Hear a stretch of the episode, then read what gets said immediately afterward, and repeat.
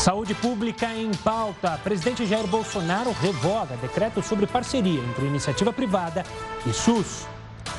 Tribunal Superior Eleitoral recebe mais de mil denúncias de contas do WhatsApp suspeitas de disparos de mensagens em massa. Risco de ser infectado pelo coronavírus em viagens de avião pode ser menor do que idas em restaurantes e supermercados. Lua azul vai poder ser vista no céu nesta semana. Fenômeno ocorre a cada dois anos e meio.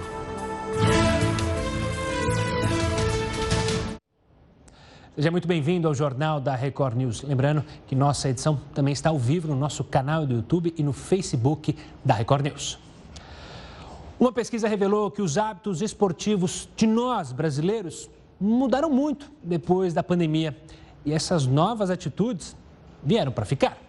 O aumento no número de casos e de vítimas do coronavírus no mundo fez muita gente se preocupar com a saúde e de um jeito diferente. Um levantamento feito por uma startup do setor esportivo apontou que as pessoas passaram a preferir a prática de exercícios individuais. 89% dos entrevistados afirmaram achar isso mais seguro. Segundo a pesquisa, os últimos seis meses foram de queda expressiva nos jogos de futebol, o principal esporte do país. Houve uma diminuição de 90% na prática amadora desta atividade em relação ao mesmo período do ano passado.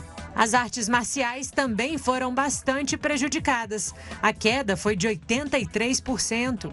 O mesmo aconteceu com a natação e com a musculação, que caíram pela metade. Um dos principais fatores que explicam esses índices é a impossibilidade de praticar esportes coletivos, já que a maioria das atividades citadas envolvem locais fechados e contato físico. Tudo isso combinado com o medo do contágio. Apesar dessa queda, houve um aumento na realização de exercícios funcionais e ciclismo. Outra curiosidade do estudo é que os participantes revelaram estar praticando mais a meditação. Especialistas afirmam que as pessoas estão procurando novas formas para lidar com as aflições do momento. O foco é diminuir o estresse e a ansiedade. E parece que esse novo estilo de vida veio para ficar. Mais de 80% dos participantes disseram que pretendem manter os hábitos adotados nesse período, mesmo após a vacina. Uma pesquisa divulgada em uma revista científica mostra que os materiais biodegradáveis não são mais seguros que o plástico tradicional. O estudo é preocupante, isso porque nos últimos anos o plástico biodegradável tem sido usado como alternativa por conseguir se decompor facilmente no solo. Cientistas observaram que aproximadamente 80% dos produtos utilizados no bioplástico possuíam mais de mil produtos químicos diferentes. Ainda não se sabe se todos eles são prejudiciais. Ainda será preciso mais estudos para determinar as consequências na saúde humana. Olha, um evento cósmico raro poderá ser visto no céu nessa semana. O fenômeno ocorre a cada dois anos e meio e é conhecido como a Lua Azul. Blue Moon é uma lua cheia como qualquer outra. E por mais estranho que pareça, não ela não tem uma cor azulada. O que a difere e torna especial é que normalmente só há uma lua cheia por mês. Isso porque o ciclo lunar, com todas as fases, se repete a cada 29 dias aproximadamente. Para que a lua azul aconteça, a primeira lua cheia precisa ocorrer no primeiro ou segundo dia do mês. Além disso, o mês precisa ter 31 dias. Dessa forma, é possível que apareça no final do mês uma segunda lua cheia. Ou seja, quando o mês tem duas luas cheias, a segunda é chamada de lua azul. Como no primeiro dia do mês de outubro aconteceu a primeira lua cheia, a segunda, no dia 31, vai ser azul.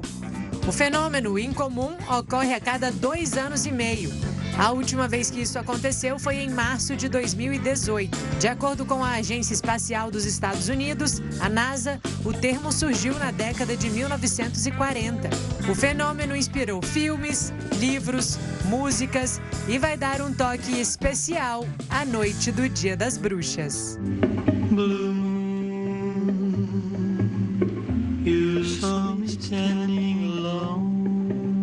Aos amantes da Lua, preparem os telescópios. E as mortes de pelo menos 53 golfinhos e baleias têm preocupado especialistas que monitoram as praias do litoral de Santa Catarina. Há pouco mais de um mês, eles têm aparecido encalhados nas praias. Muitos deles vivem no oceano e correm o risco de extinção. Apesar do número menor em comparação ao período do ano passado, mais animais oceânicos encalharam em 2020. Ainda não se sabe a causa das mortes. E ainda sobre animais, uma mula foi apreendida hoje no Rio de Janeiro. O animal era vítima de maus tratos e usado no transporte de materiais de construção. A denúncia foi feita depois que um vídeo viralizou nas redes sociais.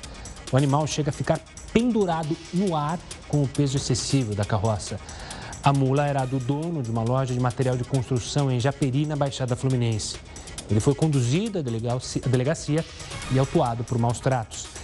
Desde 2016 é proibido o uso de animais para transporte de carga. O risco de ser infectado pelo coronavírus em viagens de avião pode ser menor do que em idas a restaurantes e supermercados. É o que diz um estudo da Universidade de Harvard, nos Estados Unidos.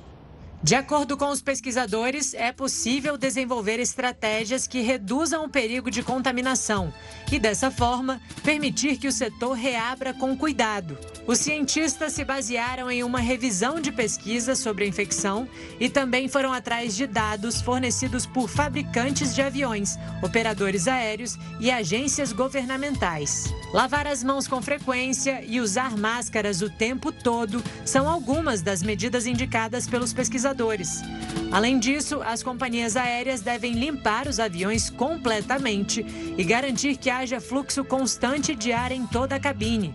É importante lembrar que o setor de aviação está entre os mais impactados pela pandemia.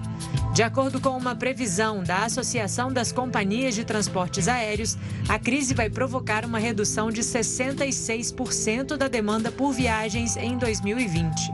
Outro levantamento da mesma associação mostrou que consumidores até sentem vontade de viajar, mas ficam inseguros por causa da disseminação. E o presidente Jair Bolsonaro afirmou que pediu a revogação do decreto que permitia a realização de estudos sobre a inclusão das unidades básicas de saúde do SUS na rede privada. Será que essa é a primeira iniciativa de fazer parcerias entre o SUS e o setor privado? O Heroto Barbeiro está aqui com a gente e explica. Diga lá, professor. Olá, Gustavo. Olha, vamos só explicar para as pessoas tomarem sua própria opinião a respeito. É, uma coisa é o seguinte: a participação da iniciativa privada no SUS. Outra coisa seria a privatização do SUS, ou seja, fechar o hospital público e abrir o hospital privado. Não é isso. Então, só para a gente poder entender é o seguinte: hoje, por exemplo, em 23 estados da Federação Brasileira e mais do Distrito Federal, tem hospitais públicos que são geridos pela OS, Organização Social, que é uma organização que não tem fim lucrativo e ela recebe o dinheiro do Estado e ela gere o hospital. Então já tem participação da empresa privada na gestão do SUS. Tem. Outra coisa, alguns hospitais privados também atendem o SUS. Consequentemente, há uma outra vinculação entre a saúde pública e a saúde privada. O Estado paga, o Estado, digo, o governo paga e as pessoas são atendidas no hospital privado. Qual é a questão agora? A questão é polêmica, porque teve inclusive um debate muito acirrado hoje à tarde no Congresso Nacional. Até vi alguns é, parlamentares dizendo o seguinte: eles estão acusando o governo de querer partir para uma privatização do Sistema Único de Saúde. Só queria lembrar o seguinte: quando você fala Sistema Único de Saúde, ele atende 70% da, da, da população brasileira. 30% é o pessoal que tem plano de saúde. Então, 70% depende, sim, da, da, do atendimento público. Mas onde é que o governo quer mexer agora? Se já tem o hospital, se já tem a OS, onde é que poderia mexer? Na, no posto de saúde, na chamada Unidade Básica de Saúde. Então, ela hoje é gerida única e exclusivamente por órgãos estatais, ou município, ou estado, ou governo federal. Então, o estudo seria o seguinte: seria para que também esses órgãos pudessem ser geridos por empresas privadas, como são os hospitais que eu citei agora. Aqui em São Paulo, por exemplo, tem vários. Então é uma discussão, a gente precisa entender bem essa questão, porque não se trata exatamente de uma privatização da, do SUS. Trata-se de utilizar empresas privadas na gestão do SUS. Ora, se isso é bom ou se não é bom, se isso melhora ou não o atendimento, eu acho que cada um de nós pode formar a sua própria opinião. E, tem, e lembrar o seguinte: se porventura é, o hospital ele, ele é gerido através da carteira de trabalho. Se ele for um hospital dirigido,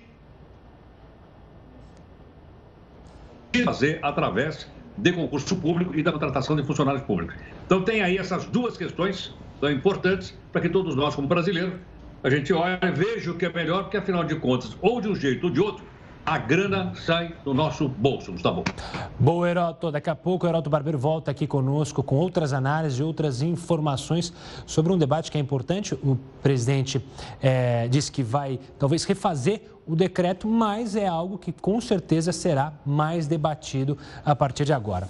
Olha, a Agência Nacional de Vigilância Sanitária autorizou o Instituto Butantan a importar matéria-prima para a fabricação da Coronavac contra a Covid. Vamos a Brasília com o repórter Matheus Escavazini. Boa noite, Matheus. A autorização saiu no fim da tarde e prevê que o Butantan importe 24 mil litros da vacina semi-pronta. Ou seja, o medicamento vai ser produzido pela chinesa Sinovac e colocado em seringas aqui no Brasil. Serão aproximadamente 40 milhões de doses. A vacina ainda está em fase de testes e só vai ser aplicada na população após ter a eficácia comprovada e com liberação da Anvisa e do Ministério da Saúde. Na semana passada, foi autorizada a importação de 6 milhões de doses da Coronavac prontas para aplicação. Mais cedo, o diretor do Butantan, Dimas Covas, havia cobrado a Anvisa pela demora na autorização, o que estaria atrasando o cronograma de fabricação da vacina. De Brasília, Matheus Escavazini. Olha, o trabalho temporário vira uma opção para driblar o desemprego e o número de vagas tende a crescer no fim do ano. Mas quais são os direitos de quem é contratado temporariamente? Quem explica é Mariana Machado Pedroso, advogada e especialista em direito e processo do trabalho. Obrigado pela participação aqui conosco, Mariana. Eu já começo a lhe perguntar, com tantas alterações que a gente teve na nossa legislação traba trabalhista, quem está procurando emprego agora em fábricas, é, enfim, em lojas que tendem a aumentar nesse fim de ano, tem que ficar atento. Teve alguma mudança? Uma boa noite. Boa noite, é sempre um prazer estar aqui. Bom, tivemos sim, muito bem destacado, a gente tem uma legislação que é uma legislação excepcional que regulamenta o trabalho temporário e sofreu algumas alterações com aquela reforma trabalhista que teve lá em 2017. Então, a primeira coisa que a gente tem que saber é que o trabalho temporário ele é exceção à regra. A regra é a gente ter um trabalho, um contrato de trabalho que não tenha prazo para terminar. E quando que ele vai ser utilizado?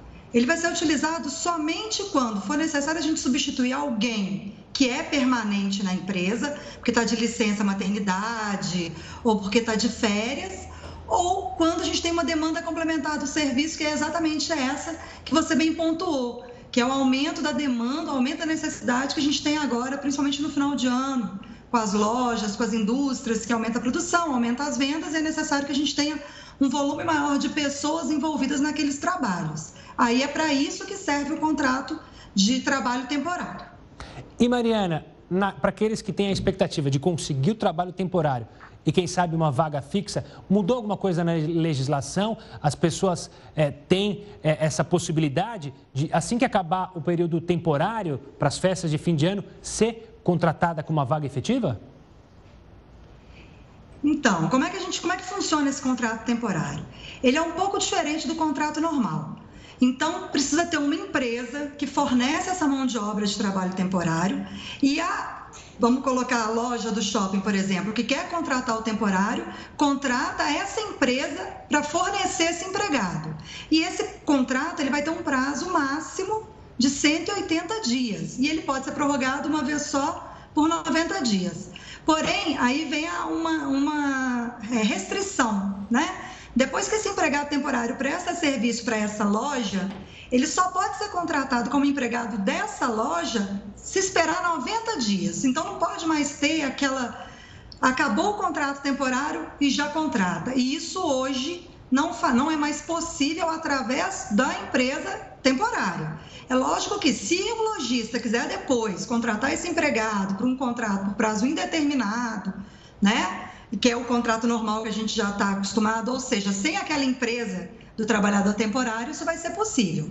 Mas para que esse empregado preste serviço temporário de novo para esse mesmo lojista, tem que esperar 90 dias. Mariana, obrigado pela participação, pelas explicações, porque obviamente tem muita gente de olho nessas vagas, com o desemprego aumentando. Você que está em casa, pegou o finalzinho da entrevista, daqui a pouco ela está no nosso YouTube. Então, se inscreva no nosso canal e fique bem informado a hora que você quiser, aonde você quiser. Agora a gente vai falar da maior roda gigante da América Latina, que está ajudando a promover o movimento Outubro Rosa, a campanha de prevenção do câncer de mama. O repórter Pedro Paulo Filho está na atração lá na zona portuária do Rio e tem mais informações. Boa noite, Pedro Paulo. Oi, Gustavo, boa noite para você, boa noite a todos. Olha, nós estamos na região portuária da cidade e ali atrás está a Roda Gigante, um famoso ponto turístico aqui do Rio de Janeiro. E olha só como ficou a Roda Gigante, ainda mais bonita com essa iluminação em cor de rosa. E essa ação tem o objetivo de passar uma mensagem de alerta para que a prevenção ao câncer de mama e o diagnóstico precoce façam parte da rotina das mulheres. Isso porque, segundo dados do Instituto Nacional do Câncer, até o mês de agosto foram detectados mais de 60 mil casos da doença em todo o país. Essa iluminação fica assim até o próximo sábado. Gustavo. Obrigado, Pedro Paulo. E olha, as chuvas dos últimos dias não foram suficientes para diminuir a seca na maioria das regiões do país.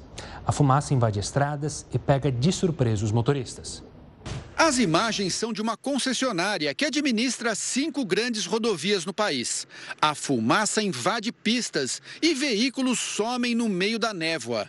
Ônibus, carros, caminhões encobertos por uma nuvem densa da vegetação queimada. O risco de acidente é enorme.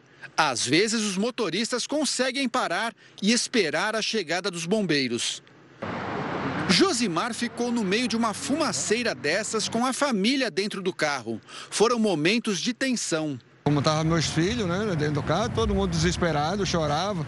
E agora, papai, e agora eu falar, fazer o quê, né? E eu, desesperado, assim, putz, é uma sensação horrível, é, é tenebroso, viu? Assustado, seguiu em frente, bem devagar. Andando a 10 por hora, 5 por hora, com medo de. Eu tinha que atravessar aquela nuvem, né, de qualquer forma, né? Quando o motorista está numa estrada e se depara com uma área de fumaça, ele tem poucos minutos para decidir o que fazer. Geralmente, na maioria dos casos, o motorista reduz a velocidade e tenta atravessar, porque avalia que o trecho sem visibilidade é pequeno. Esse é o maior erro que o motorista pode cometer? Esse é o maior erro que o motorista pode cometer, porque uma vez adentrando essa área de fumaça, ele não tem noção da dimensão do que ele está enfrentando ali. Então o risco é muito grande. Se entrar na fumaça, o recomendável é acender o farol baixo, fechar os vidros e seguir o mais devagar possível, sem parar no meio da pista e nem dar marcha ré. Não se deve ligar o pisca-alerta para não assustar o veículo de trás. De janeiro até agora, foram registrados quase 190 mil focos de incêndio no Brasil. A Amazônia e o Cerrado concentram os maiores índices, seguidos pelo Pantanal, a Mata Atlântica e a Caatinga. As cidades de Jimbá e Poconé, em Mato Grosso, são as que mais sofrem com queimadas no Brasil, seguidas por São Félix do Xingu e Altamira, no Pará. Quem trabalha em estradas sabe que fumaça é pior que neblina. A fumaça ela tem um agravante maior por conta da intoxicação, né? Então a gente sempre recomenda que as pessoas que estão no veículo fechem o vidro para que não ocorra essa intoxicação e automaticamente faça a recirculação do ar. E caiu o número de acidentes, ou melhor, de vítimas em acidentes no trânsito neste ano no estado do Rio de Janeiro. Entre os meses de janeiro e setembro, a queda foi de 39% em relação ao mesmo período do ano passado. Durante a pandemia, a redução foi de 47%. Mesmo em setembro, com a volta de algumas atividades, o índice se manteve em queda, 26% a menos que em setembro do ano passado. O Tribunal Superior Eleitoral anunciou hoje que enviou ao WhatsApp, de 27 de setembro a 26 de outubro, mais de mil denúncias de disparo em massa relacionados à campanha eleitoral. Comportamentos considerados inautênticos na rede social foram monitorados. 256 contas acabaram banidas. E a Prefeitura de Macapá, no Amapá, suspendeu todo tipo de atividade política de campanha eleitoral que gere aglomerações por sete dias. A partir de hoje, estão proibidas todas as atividades políticas de campanha eleitoral em Macapá. O decreto municipal institui que atividades como adesivagem, caminhadas, bandeiradas, reuniões políticas e todo tipo de atividade de campanha que puder ocorrer aglomeração estão suspensas pelos próximos sete dias. Também foram suspensas atividades não essenciais em estabelecimentos, assim como a diminuição no horário de atividades econômicas do município. Todas as medidas foram tomadas após o aumento na procura nas unidades básicas de saúde devido à contaminação por coronavírus. Durante o mês de outubro, o outubro rosa, os casos de câncer de mama em mulheres jovens merecem atenção especial. A recomendação da mamografia somente a partir dos 40 anos deve ser avaliada com critério nos consultórios médicos. O Ministério da Saúde prevê que serão mais de 60 mil casos de doença diagnosticados apenas em 2020. Fabiane tinha apenas 25 anos quando recebeu o diagnóstico. O câncer de mama estava em estágio avançado. Com a mastectomia, ainda vieram várias sessões de quimioterapia e radioterapia. Foram momentos de preocupação para toda a família. As mulheres que têm a idade abaixo de 35 anos, os ginecologistas não gostam de fornecer o pedido, né? para fazer a mamografia. Então, isso é ruim, porque no caso da minha irmã, ela foi diagnosticada com câncer de mama com 25 anos. Nos consultórios, prevalecem as recomendações dos exames a partir dos 40 anos. Mulheres jovens e sem filhos geralmente têm mamas densas. Os equipamentos podem não conseguir revelar lesões. Cada caso sempre deve ser avaliado pelos médicos, que ainda buscam explicações para as ocorrências da doença na juventude. Uma delas é a mudança do, do estilo de vida. Uma alimentação rica em gorduras, rica em frituras, com açúcar em excesso, por exemplo, é uma explicação. O ganho de peso, a obesidade, o sedentarismo são outras teorias. E também a gente tem sempre que lembrar que pacientes jovens diagnosticados com câncer de mama, nós temos que levantar a possibilidade de causas genéticas. O INCA revela: o câncer de mama é o mais diagnosticado em mulheres de todo o mundo. A doença é a quinta principal causa de morte. Vamos agora com a opinião do colunista Rodrigo Constantino. O deputado federal Aécio Neves, do PSDB de Minas Gerais, é autor de um projeto de lei que prevê punições aos que recusarem a vacina contra o coronavírus. Protocolada na Câmara dos Deputados nesta terça-feira, a medida estabelece multa e impedimentos, como, por exemplo, inscrever-se em concurso ou prova para cargo ou função pública, investir-se ou empossar-se neles, e, além disso, o cidadão não vai receber remuneração de empresa pública participar de concorrências, obter empréstimo de bancos estatais e retirar passaporte ou carteira de identidade, entre outras sanções. Se é direito do cidadão negar-se a fazer algo que não esteja devidamente previsto em lei, é dever do Estado assegurar o direito de todos à saúde. E aqui reside o centro que justifica essa proposta normativa. A tarefa do Estado, diz ele, ao determinar a vacinação, é proteger o direito de todos à vida e sem esta, evidentemente, não há sequer opinião, quanto mais direitos, justificou o parlamentar, que andava se fingindo um tanto de morto nos últimos meses para ver se a justiça e a imprensa o deixavam em paz. Esse assunto da obrigatoriedade da vacina por imposição ou então ameaça de ostracismo, não vai embora tão cedo, pois diz respeito ao valor mais básico do cidadão, a sua liberdade. Alguns políticos e jornais também citam a revolta da vacina do começo do século XX, ignorando a lição real daquele evento. Na época, o governo, assessorado pelo especialista Oswaldo Cruz, impôs a vacinação compulsória sem antes fazer uma campanha de esclarecimento e persuasão. Era tudo novidade, o que levantava dúvidas legítimas. E deu no que deu.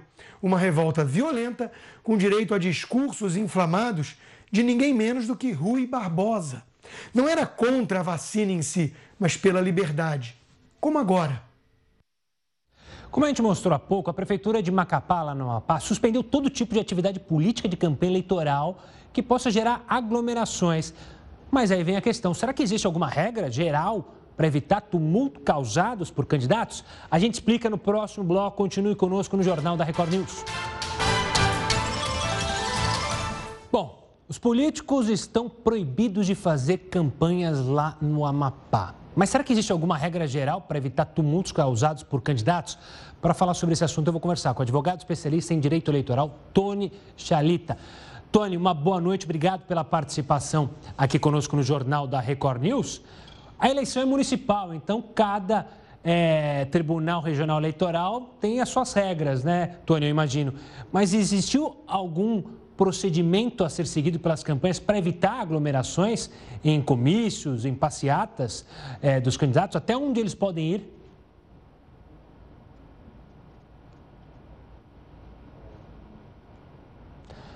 Eu acho que o Tony não está me ouvindo e eu não estou ouvindo o Tony, então vamos tentar recuperar é, a comunicação direitinha com o Tony, para, claro, a gente fazer uma entrevista com que você consiga ouvir. A gente mostrou no primeiro bloco uma decisão lá de Macapá que proibiu fazer campanha porque justamente eles estavam aglomerando. Você possivelmente na sua casa deve ter já visto alguma passeata de algum prefeito que ou de algum candidato a prefeito, de vereador que possa ter te chamado a atenção. Então a gente quer falar sobre isso. Enquanto a gente restabelece contato com o Tony, eh, ele já está aqui? Ah, já está aqui. O... Agora você está me ouvindo, né, Tony? Tony, então vou refazer a pergunta, já que você não ouviu. É, a eleição é municipal, né? Então, cada tribunal regional eleitoral, imagino que tenha criado regras ou tenha definido é, parâmetros. Mas até onde o candidato pode ir em meio a essa questão da pandemia, sobre fazer carreatas, provo provocar aglomerações, tem algum critério a ser seguido? Olha, é, primeiro, Gustavo, boa noite. Prazer imenso estar aqui com vocês na Record News. É, Acho que a primeira coisa que a gente tem que ter é, claro sobre as regras do processo eleitoral como um todo é fazer uma visita à emenda constitucional 107, que foi a emenda constitucional que alterou o processo eleitoral de 2020, adiando as eleições para o primeiro turno, sendo 15 de novembro. E aí o legislador teve uma preocupação preocupação muito grande em garantir que as campanhas pudessem, de fato, eh, passar para a sociedade as suas propostas, ainda mais quando nós falamos de eleições municipais, em que as campanhas acontecem em grande parte do país, efetivamente nas ruas. Nós temos visto uma crescente da utilização das redes sociais, especialmente, mas a campanha ela ainda acontece nas ruas. E, em razão disso, a emenda constitucional previu que não haverá possibilidade de municípios, nem mesmo a Justiça Eleitoral, é, estabelecer normas que restringam a realização de propagandas eleitorais, sem que para isso exista um prévio estudo técnico da autoridade sanitária ou do Estado ou da União tratando sobre o tema é, específico da pandemia. E por que isso? É exatamente para evitar que aqueles que estão hoje no exercício das suas funções não utilizem desse subterfúgio para, por exemplo, evitar que os seus adversários realizem campanhas eleitorais nas ruas, eh, prejudicando aqueles que têm interesse eh, de participar do processo eleitoral como um todo. Então, eh, para que fique claro isso, nenhum tipo de decisão dos municípios, especialmente decretos municipais que estabeleçam restrições para a realização de propaganda eleitoral, poderá ser feito sem que exista um estudo prévio da autoridade sanitária ou estadual ou nacional.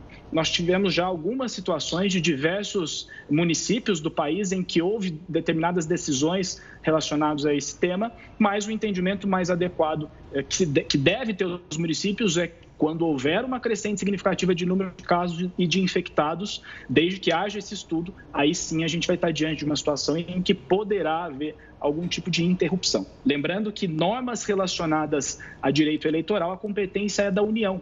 A gente tem uma exceção para as eleições estabelecida nessa emenda constitucional, que os municípios, conhecendo as suas realidades locais, poderão tomar algumas medidas para evitar que as pessoas sejam contaminadas durante o processo eleitoral. Mas, regra geral, os tribunais regionais eleitorais não expedem nenhum tipo de orientação nesse sentido. Essa é uma competência que caberá aos estados, à União e depois aos próprios municípios, desde que de fato exista uma determinação nesse sentido. A única coisa que nós temos, e aí para finalizar eh, a sua primeira pergunta, é um plano sanitário elaborado pelo Tribunal Superior Eleitoral pensando no dia das eleições, estabelecendo horários específicos para aqueles que têm eh, uma situação maior de vulnerabilidade ou uma situação de uh, preocupação quanto à sua saúde, idosos, pessoas com comorbidades, claro. mas regra geral, essa competência não é da Justiça Eleitoral.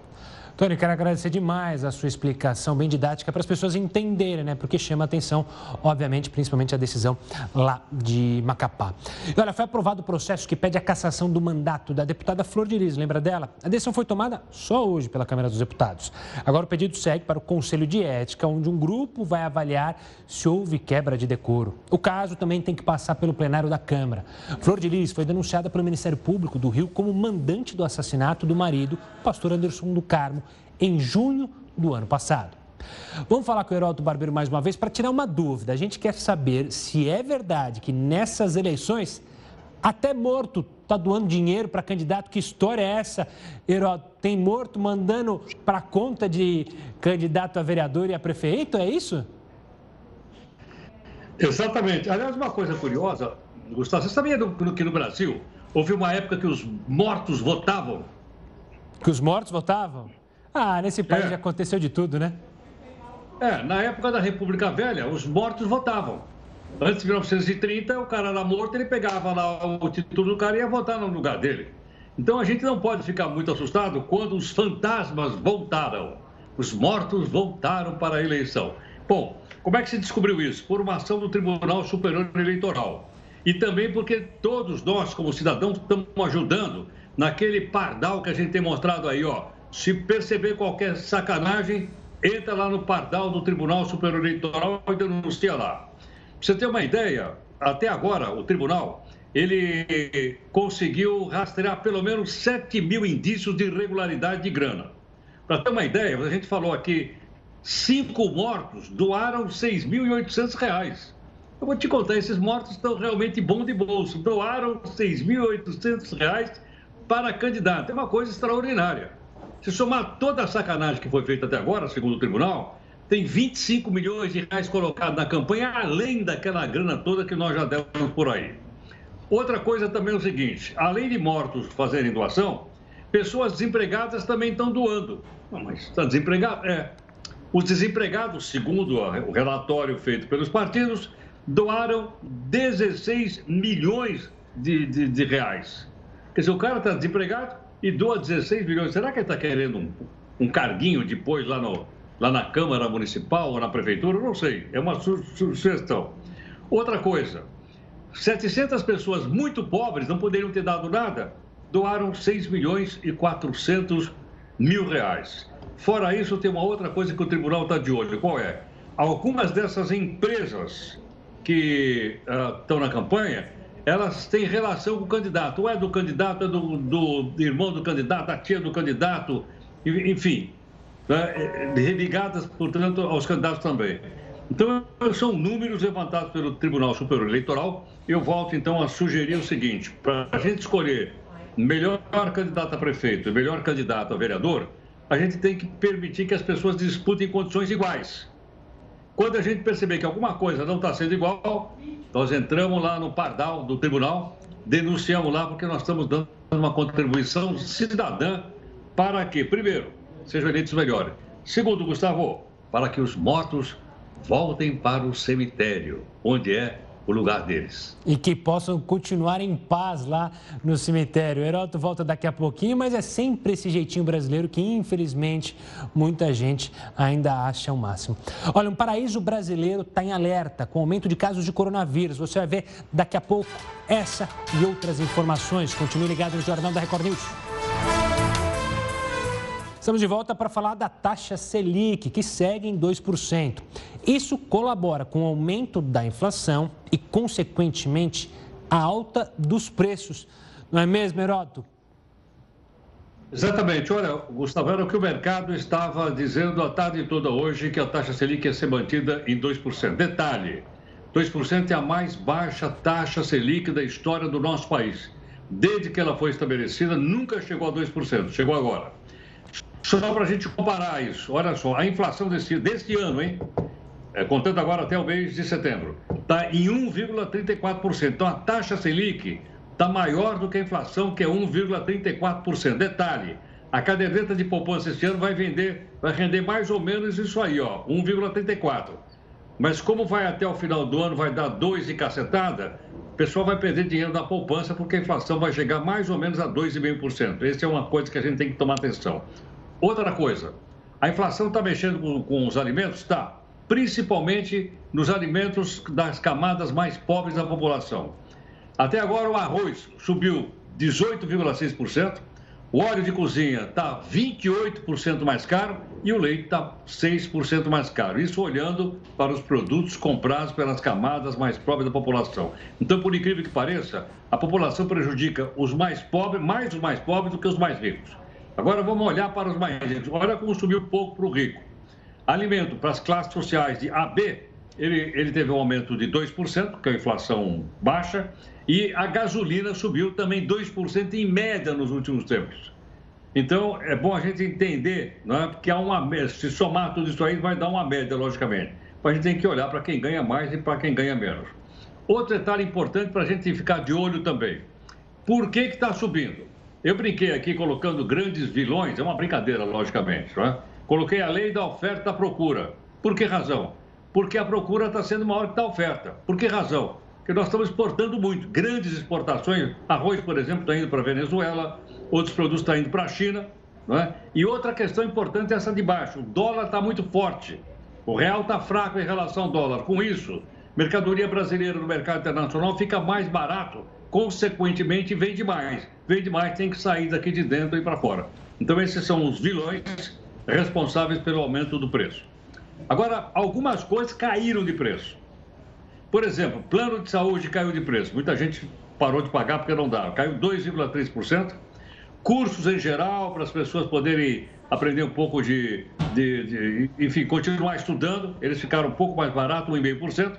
E informática também ficou um pouco mais barato, 1,6%.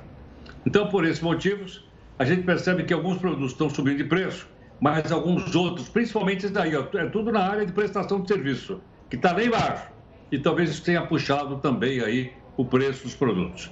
Então, só para a gente completar, Gustavo, a inflação, ela, alguns produtos realmente subiram de preço, mas a inflação, de certa forma, está ainda sob controle. Como você viu, ela deve chegar menos que 3%. O governo estimou em 4%. Ela deve chegar mais ou menos em 3% até o final do ano. A gente vai acompanhar. Claro que a gente vai acompanhar. Heroto, obrigado pela participação. Heroto amanhã está de volta aqui conosco no Jornal da Record News. Veja só, um adolescente de 13 anos tinha o sonho de comprar um piano. Você vai ver o que ele fez para conseguir o dinheiro no próximo bloco. Aí já tem uma dica. Fica com a gente. O paraíso brasileiro está em alerta com o aumento de casos de coronavírus. Quem visitar Fernando de Noronha vai precisar usar um aplicativo que pode ajudar no controle das pessoas infectadas. 14 casos confirmados de Covid-19 em duas semanas. O número acendeu o sinal de alerta da administração de Fernando de Noronha. O arquipélago, que ficou fechado durante cinco meses, foi reaberto parcialmente para o turismo no fim do mês passado. Mas desde o último dia 10, com a abertura total, o número de visitantes vem aumentando e o de casos da doença também. Durante toda a pandemia, foram 138 confirmações. Desse total, mais de 10% ocorreram após a reabertura da ilha. Para tentar controlar a disseminação da Covid, a administração do local vai reforçar o uso da tecnologia. Por meio de um aplicativo de celular, a gestão do arquipélago pretende monitorar os casos suspeitos e confirmados, evitando a transmissão desenfreada. O aplicativo faz o chamado mapeamento de contato. A partir do momento que você faz um exame né, que é detectado positivo, ele vai avisar todas as pessoas que tiveram contato com você nos últimos 14 dias. O uso do aplicativo para quem visita o arquipélago de Fernando de Noronha é obrigatório, segundo o protocolo sanitário definido pelo governo do estado. A ferramenta está disponível e pode ser baixada nas lojas virtuais de graça. Olha só que história legal. Um adolescente de 13 anos tinha o sonho de comprar um piano. Para conseguir isso, ele começou a vender pães. Em pouco mais de um ano, arrecadou 8 mil reais. A história rapidamente se espalhou pelas redes sociais. Mãos habilidosas na arte da música e na arte de transformar trigo em pão. Mãos de um adolescente de 13 anos que tinha um sonho: comprar um piano. Raul já dominava outros instrumentos, dentre eles o teclado. Mas quando teve o contato com o piano na escola, algo diferente foi despertado. Eu estranhei as teclas pesadas e tal, e o som era muito melhor. E eu fiquei encantado, por isso eu decidi comprar um piano para casa. Mas a realização do desejo teria que ser uma conquista. Eu quero um piano. Isso era muito verdadeiro nele. Eu falei: que bom que você quer um piano. Como que você quer fazer para conquistar esse piano? E nós sabíamos desde o começo que a gente não podia dar o que ele queria de mão beijada. Era preciso que ele fizesse todo o trabalho de empenhar-se para conquistar. Raul amassou as ideias até descobrir que o caminho para o sonho estava nos pães. A habilidade com a panificação começou ainda muito cedo. Raul aprendeu com a mãe, sempre naquela brincadeira de querer ajudar a fazer o pão. Mas até o ano passado, ele só sabia a receita tradicional. O que não foi um obstáculo. Aprendeu novas técnicas, receitas, foi criando. E eu errei bastante até aqui. Muito mesmo. Mas chegou onde queria? Cheguei. Cheguei. Graças a Deus eu cheguei.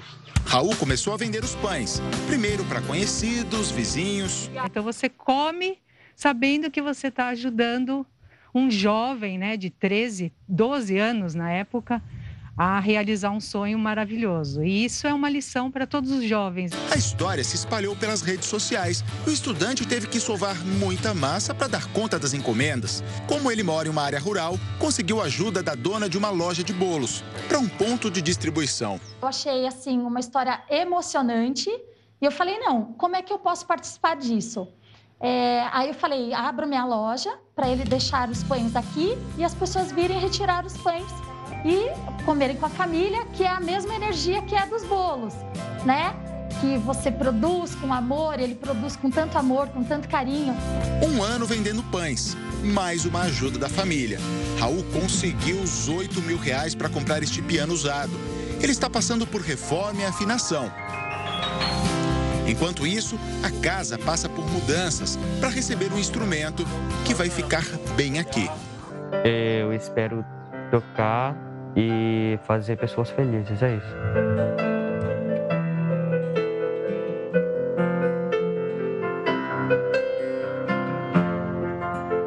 E com essa história super bacana, a gente encerra o Jornal da Record News. Mas você, claro, segue muito bem acompanhado e bem informado com a Manuela Caiado e o Hora News. Tchau, tchau.